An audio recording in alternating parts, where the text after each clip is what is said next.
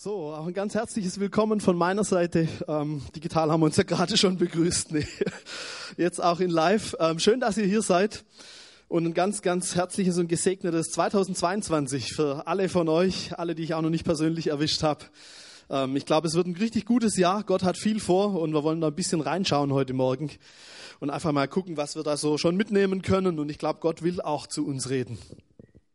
Ja, wir haben uns als Gemeindeleitung gedacht, ähm, wir hatten also diesen Impuls zu sagen, lass uns doch nicht mit dem vielen Unklaren beschäftigen und in das Jahr rein starten. Jetzt könnte man natürlich sagen, hey, wie sieht es jetzt mit unserer Planung aus? Was passiert die nächsten drei Monate?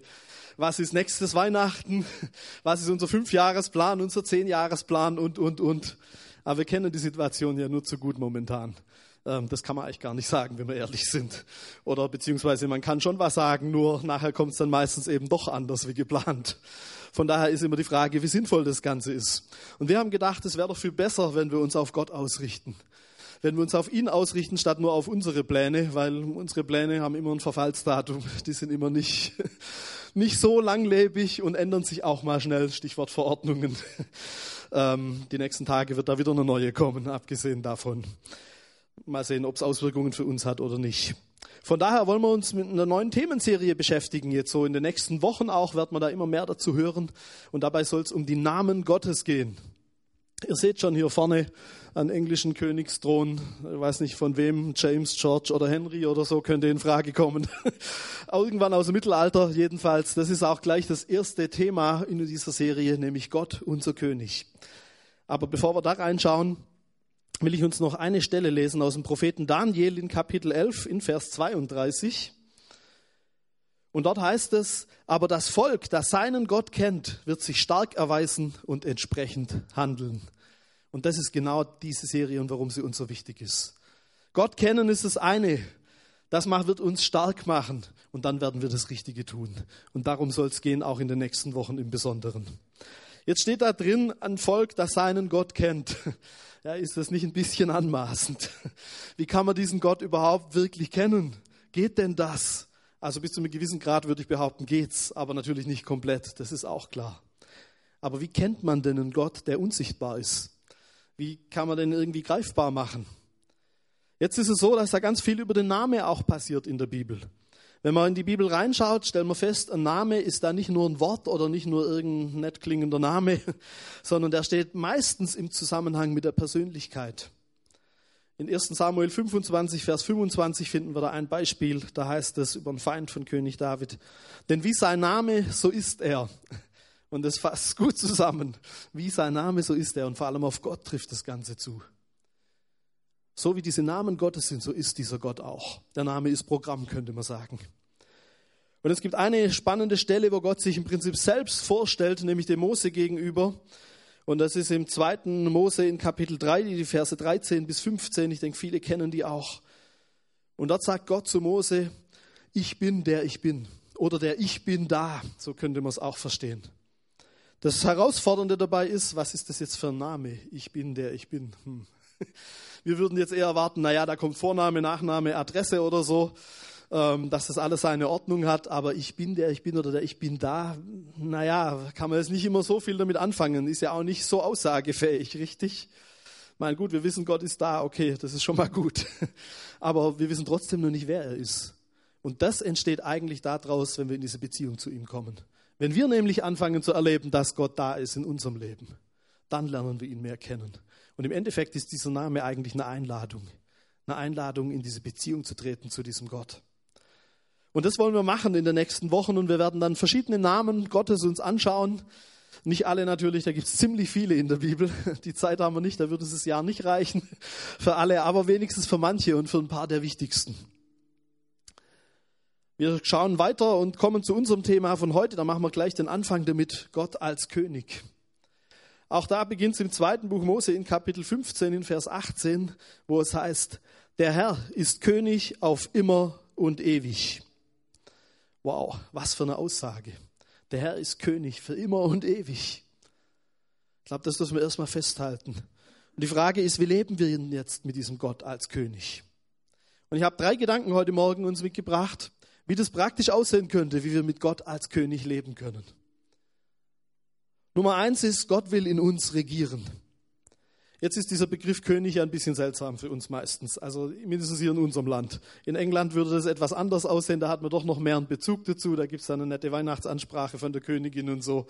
Übrigens, die war dieses Jahr echt gut, nur falls jemand mal nachschauen will. Aber für uns ist es eher weit weg. Ein König, ja gut, wenn wir über Bundespräsident reden, können wir vielleicht nur mitreden, aber König, den gibt es ja schon eine Weile nicht mehr hier. Wie ist es jetzt? Letztendlich ist es aber doch so, dass wir einen Zusammenhang dazu haben. Weil irgendwas und irgendjemand regiert uns immer, richtig? Und wenn es unsere eigenen komischen Gedanken manchmal sind. Und für Israel war es auch so hier im 2. Mose 15. Die waren in Ägypten in der Sklaverei und sie hatten einen richtig schlechten König in dem Sinn mit dem Pharao, der sie unterdrückt hat, der sie versklavt hat. Gott befreit sie. Warum? Damit sie ihm dienen können als neuem König. Das ist eigentlich der Sinn davon. Und das feiern sie hier auch, nachdem sie da gerade durchs Rote Meer gezogen sind und dieses riesige Wunder erlebt haben. Gott ist also König oder will König auch in uns sein. Und es beginnt damit, dass wir ihn einladen in unser Herz, dass er überhaupt König sein darf. Und dann ist es natürlich so, wie leben wir dann mit ihm? Und wie bei jedem König gibt es auch bei Gott manche Regeln, richtig? Jetzt ist es so, dass dieser Begriff Regeln für uns ja im Normalfall sehr negativ besetzt ist. Vielleicht besonders in den letzten zwei Jahren, je nachdem, wie du persönlich zu manchen Dingen stehst. Ähm, das könnte gut sein, dass es jetzt nicht die besten Gefühle hervorruft. Und wir haben uns viel mit Gesetzen, mit Verordnungen und Regeln beschäftigt, richtig? Auch heute Morgen ja wieder, zwangsweise natürlich. Und wir sehen ja auch einen Sinn da drin. Wir machen das ja auch nicht umsonst nur so. Jetzt ist es so, dass wir da ein eigenes kulturelles Verständnis haben. Und das ist sehr geprägt bei uns einfach auch von, wenn man an die Straßenverkehrsordnung denkt als Beispiel, wo wir merken, hey, wenn ich über eine rote Ampel fahre, dann kriege ich da eine Strafe, dann kriege ich ein Bußgeld. Und das ist nichts Positives im Normalfall. Und du wirst deine Fotos im Allgemeinen auch lieber anders machen als auf dem Weg. Und etwas günstiger vermutlich. Aber das ist der Begriff von Gesetz, den wir oft haben.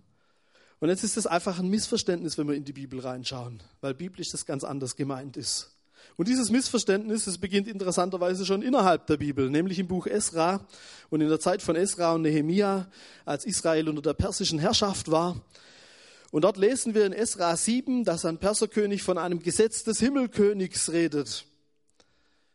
Und jetzt hatten die Perser da ein eigenes Verständnis von Gesetz. Und das war tatsächlich so, dass Gesetz was Absolutes ist dem musst du unbedingt gehorchen, da gibt es kein Links, kein Rechts und wenn du dich nicht dran hältst, dann Kopf ab im Zweifelsfall. Da musste sich selbst der König dran halten. Selbst der König war nicht in der Lage, Gesetze zu ändern, wie wir im Buch Esther nachlesen können. Und diese Idee von Gesetz, die wird jetzt auf die Bibel bezogen und auf Gottes Regeln. Fälschlicherweise muss man eigentlich sagen, weil Gott was ganz anderes damit gemeint hat. Und es setzt sich fort durch die Bibel, nachher im Griechischen mit Nomos für den Begriff Gesetz ist es ähnlich. Der steht auch eher für Gesetz und weniger für das, was eigentlich gemeint ist. Gemeint ist nämlich aus dem Hebräischen raus der Begriff Torah, der Gesetz heißt. Und der steht dafür für Lehre, für Weisung, für gute Regeln, könnte man sagen. Das ist der Begriff, den man meinen würde, wenn man jemanden guten Ratschlag gibt und sagt, du, wenn du das und das machst, dann wird es richtig gut laufen für dich, dann wird da was richtig Gutes passieren. Oder wenn dir der Arzt sagt, hey, die nächste Woche nimmst die und die Tabletten gegen diese Krankheit, das ist die Regel einmal am Tag und dann wird es dir besser gehen. Das ist das, was eigentlich damit gemeint ist. Es sind eigentlich gute Regeln oder ein Gesetz der Freiheit, wenn man im Jakobusbrief reinschaut. Und es erklärt auch dieses Verständnis, warum dann in der Bibel an manchen Stellen so richtig dieses Gesetz gefeiert wird. Psalm 119. Hey, ich freue mich über dein Gesetz Tag und Nacht. Wow, ich weiß nicht, wer das schon mal so gemacht hat oder erlebt hat in dem Fall. Also manchmal fehlt da noch ein bisschen, muss ich sagen, so mit Tag und Nacht und so. Ähm, aber lest mal im Psalm 119, da kriegst du ein komplett anderes Verständnis von der Geschichte. Was für eine Begeisterung über dieses Gesetz, über diese Regeln. Und wie weit weg ist es manchmal von uns? Ich glaube, es hat mit Kultur zu tun. Jetzt könnte man sagen, naja, aber wir werden ja durch den Heiligen Geist geleitet und nicht durch Regeln, richtig? Und das würden wir unbedingt sagen. Jetzt lesen wir in Johannes 14 in Vers 26, da redet Jesus über diesen Heiligen Geist und erklärt, was der tun wird.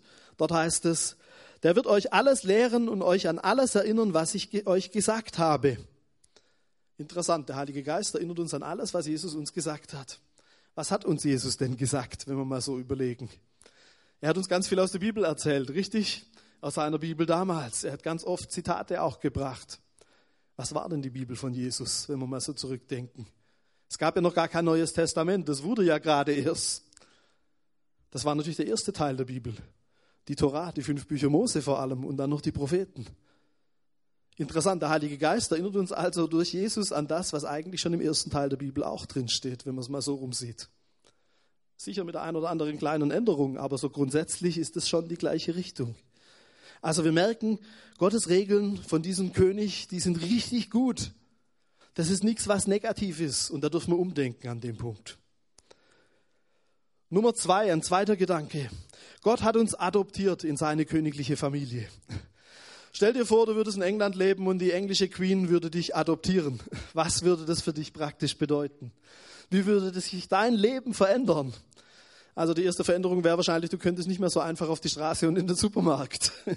Das hätte gewisse Folgen, mindestens in England drüben. Da wäre es überall sofort mit Reporter, Paparazzi und sonst wo. Jeder Schritt würde beobachtet von jetzt an. Das wäre vielleicht die negative Seite. Ich glaube, die positive Seite wäre, wir würden sicher vieles erleben, was wir sonst nie im Leben irgendwie erleben würden. Da sind sicher auch viele spannende und gute Dinge drin. Du würdest vielen interessanten Leuten begegnen. Du wärst Teil von dieser königlichen Familie und ich glaube, wir würden alle anders über die Straße laufen wie sonst in diesem Wissen. Und mit den fünf Bodyguards dahinter oder so ähnlich. Aber das verändert uns, richtig? Wenn unser Vater der König ist, dann macht es was mit uns. Und das ist eigentlich ja unsere Identität.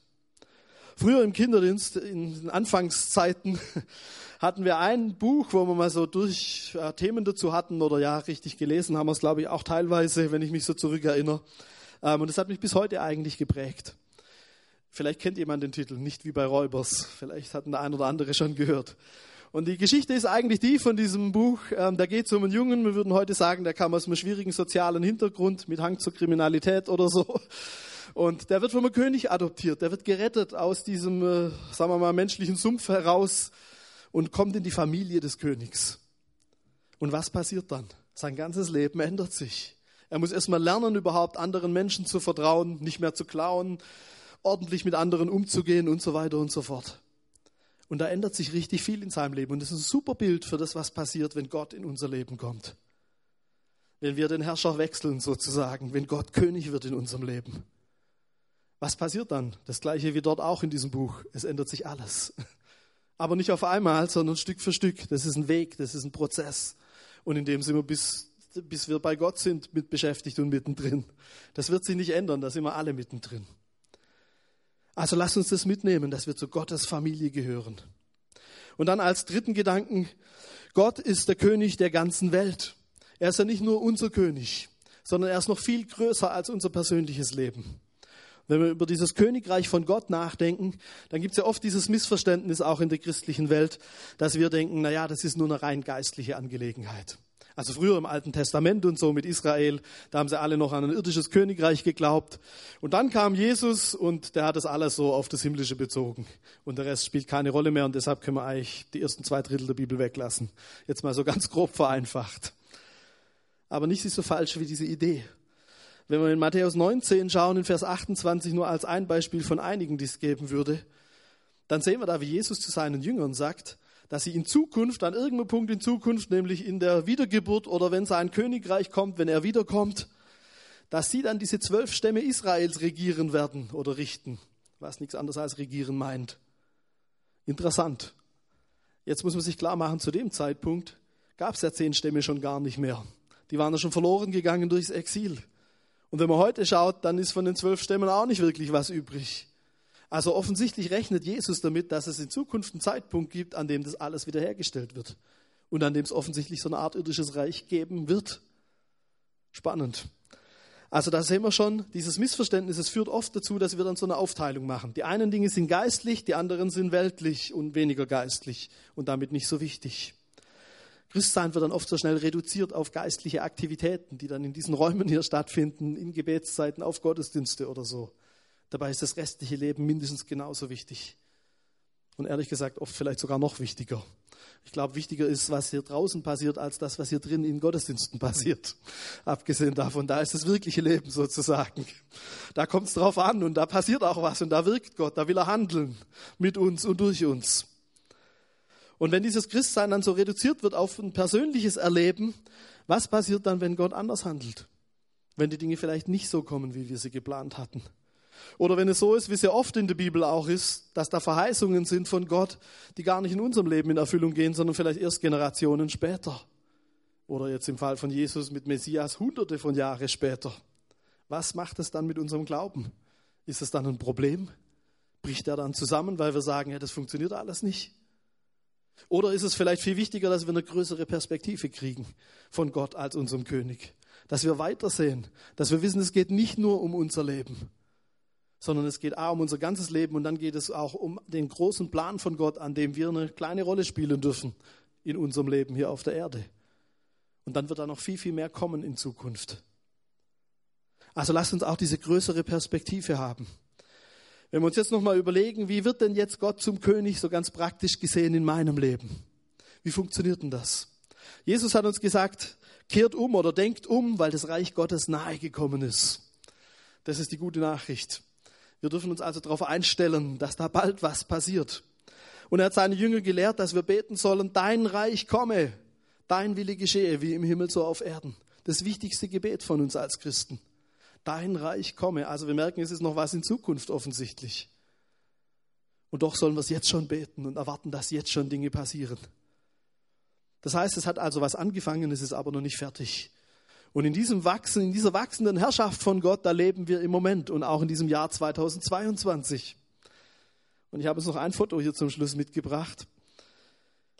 Und ich finde, das ist eine gute Beschreibung ähm, für manches, was uns im Moment auch beschäftigt. Zum einen ganz persönlich, aber auch als Gemeinde. Und wenn ich mal mit der ganz persönlichen Seite anfange, dann sehen wir hier hinten einen Ort so leicht im Nebel noch, diese Häuser hier.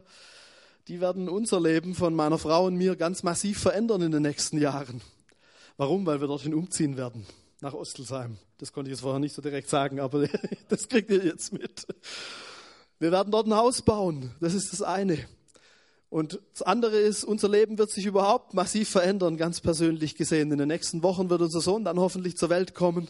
Im März und April habe ich meine Elternzeit geplant. Da werdet ihr mir eventuell mithelfen müssen, dass ich mich ein bisschen hier zurückhalte und dass es dann auch wirklich Elternzeit ist. Und es kommt da ganz viel Neues. Es kommt ganz viel Ungewohntes. Ein neuer Lebensabschnitt beginnt für uns persönlich irgendwie. Und jetzt könnte man auf der einen Seite sagen, na ja, also so in der jetzigen Zeit allein schon die Geschichte mit Hausbauen, hey, die Handwerker, die ganze Corona-Geschichten, Materialengpässe und was da gerade alles dazugehört, das ist gar nicht so einfach. Da kann eine Menge dazwischenkommen, da ist eine Menge Ungewissheit auch mit drin. Oder wie ist das Leben mit Kind und mit Arbeit und wie kriegst du das alles organisiert? Wie funktioniert das nachher alles? Da kann man sich ganz schön den Kopf drüber zerbrechen. Wenn man dann so 20 Ratgeber durchliest, irgendwann denkst, meine Güte, äh, das lerne ich ja nie in den letzten paar Wochen oder Monaten. Das ist ja viel zu viel. Oder man könnte sagen, man muss sich perfekt vorbereiten auf sowas. Nur man stellt recht schnell fest, das geht gar nicht. Und vieles ist einfach gar nicht in deiner Hand. Vieles lässt sich gar nicht perfekt vorbereiten, so sehr du willst. Oder du, du meinst, du bist perfekt vorbereitet und dann kommt es doch wieder anders. Also was tun? Ich glaube, für uns persönlich gibt es da nur einen Weg, nämlich zu sagen, wir müssen Gott als diesem König vertrauen, als demjenigen, der alles in seiner Hand hat, der den besten Plan für dieses ganze Leben hat. Und er hat einen Plan, wie das alles funktioniert und wie das alles rechtzeitig passt, wie das alles zusammenkommt. Und für uns als Gemeinde ist es eigentlich nicht anders. Wir rechnen damit, dass die nächsten Monate noch etwas angespannt bleiben werden, vermutlich, mindestens die nächsten paar Wochen, so wie es gerade aussieht. Da wird es vielleicht erstmal nicht gleich besser werden. Aber dann rechnen wir schon damit, natürlich in diesem Jahr, dass wir wieder größere Gottesdienste machen, mit mehr Plätzen als heute Morgen. Vielleicht auch wieder wöchentliche Gottesdienste, viele Veranstaltungen, die wir jetzt alle nicht machen konnten, dass wir da Dinge wieder tun können, dass wieder mehr in unserem Gemeindeleben passieren kann, dass neue Kleingruppen starten, dass es vielleicht Wochenenden gibt, dass Reisen wieder stattfinden können und, und, und. So vieles, was man tun könnte, wollte, sollte, auch in diesem 2022. Und jetzt könnte man sagen, klar, da reden wir jetzt drüber, machen unsere Planungen und alles. Auf der einen Seite. Aber die Frage ist, bringt es das dann wirklich? Und wie schon eingangs gesagt, wir haben es ja gar nicht in unserer Hand. Wir wissen es ja gar nicht. Wäre es nicht viel sinnvoller, statt diese ganzen Pläne zu machen, die wir natürlich auch irgendwie an irgendeinem Punkt brauchen, aber wäre es nicht viel sinnvoller, wenn wir uns zuallererst auf diesen Gott als König ausrichten, wenn wir ihm vertrauen? Und ich weiß nicht, wie deine Situation im Moment so ganz persönlich ist. Vielleicht ist es wie auf diesem Bild. dass so die Zukunft noch ein Stück im Nebel ist. Man sieht schon manche Umrisse, aber man sieht noch nicht so richtig klar. Man weiß noch nicht so ganz genau, was kommt in diesem Jahr, was passieren wird, was vielleicht hinter der nächsten Kurve hier kommt, hinter den nächsten Bäumen. Vielleicht ist es auch deine Situation. Vielleicht sagst du auch, ich bin so froh, dass dieses 2021 vorbei ist. Das war so eine Katastrophe. Und wie gut, dass jetzt was Neues beginnt. Vielleicht ist das auch deine Situation, das Alte abzuschließen. Aber ich will uns herausfordern, dass wir heute Morgen diesem Gott vertrauen, diesem Gott, der der König ist. Dass wir ihn zum König machen in unserem persönlichen Leben. Und vielleicht hast du gerade Situationen vor Augen, wo du weißt, da werde ich diesen Gott brauchen in diesem 2022. Da wird so wichtig sein, dass er regiert in meinem Leben. Und was könnte es Besseres geben, als wenn wir jetzt heute Morgen so eine Grundsatzentscheidung treffen an dem Punkt? Und wenn wir diesem Gott nochmal persönlich sagen, du bist der König und du sollst in mir regieren. Und ich will dir dieses 2022 geben mit allem, was dazugehört. Seid ihr damit dabei? Wenn das auch dein Wunsch ist, dann lass uns doch aufstehen zum Gebet heute Morgen, wenn es dir wichtig ist. Und dann nehmen wir uns jetzt noch die paar letzten Minuten auch im Gebet und bringen dieses Ja Gott. Und sagen ihm das nochmal, laden ihn nochmal richtig ein. Wenn du hier bist und du machst es zum allerersten Mal und du hast es noch nie so praktisch ausprobiert, hey, das ist ganz einfach, dann probier es aus. Sag ihm ganz persönlich in deinen eigenen Worten, dass er willkommen ist in deinem Leben, dieser, dieser allmächtige Gott. Und dann wird er dir begegnen. Und vielleicht bist du hier und sagst, es sind schon konkrete Situationen, wo ich sehe, da brauche ich diesen Gott ganz dringend. Dann lass uns doch diese Situation jetzt vor Gott bringen. Ich würde von hier vorne beten für uns alle und jeder, der will, darf gerne an seinem Platz mitbeten in deinen eigenen Worten, mit all den Dingen, die dir wichtig sind für heute Morgen. Und danke, Herr. Danke, dass wir jetzt zu dir kommen dürfen an diesem Morgen. Danke, Herr, für alles, was du in diesem letzten Jahr getan hast und für alles, was kommen wird, Herr. Danke, dass du regierst. Egal, Herr, wie viel wir nicht wissen und was alles noch im Unklaren oder im Nebel irgendwo liegt. Entscheidend ist, dass wir dich kennen, dass du regierst in unserem Leben, Herr. Danke dafür. Herr, und wir wollen dir heute Morgen bewusst sagen, dass du der König sein sollst in unserem Leben. Du sollst regieren, Herr. Nicht nur ein bisschen und nicht nur manchmal und nicht nur ab und zu, wenn es gerade reinpasst, sondern die ganze Zeit, Herr. Und wir wollen dir heute Morgen dieses neue Jahr hinlegen, dieses 2022. Es soll dir gehören. Es soll ein Jahr für dich werden, Herr. Wir entscheiden uns dazu, dir nachzufolgen, Herr. Du sollst in unseren Herzen regieren. Wir wollen das tun, was du uns sagst, Herr. Und danke, dass wir die Gewissheit haben dürfen, dass wir wissen dürfen, dass du in uns regierst und dass du einen guten Weg hast für dieses neue Jahr. Und danke, dass wir den hier heute Morgen im Gebet starten dürfen. Danke, Herr. Danke, dass du der beste König bist, den man sich vorstellen kann. Dass du so voller Liebe für uns bist, Herr dass du so gute Pläne und so gute Gedanken über uns hast, dass du uns aufgenommen hast in deine Familie. Danke dafür. Und danke, dass es dein Wunsch ist, dass wir dich mehr kennenlernen, dass wir dir mehr begegnen,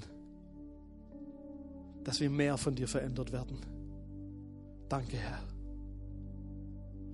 Und nimm dir doch jetzt noch einfach so zwei Minuten und komm mit ihm persönlich ins Gespräch. Sag doch Gott nochmal so deine Dinge, die dir wichtig sind für dieses neue Jahr wo du ihn zum König machen willst, wo du willst, dass, dass er regiert, dass er das letzte Wort hat dazu.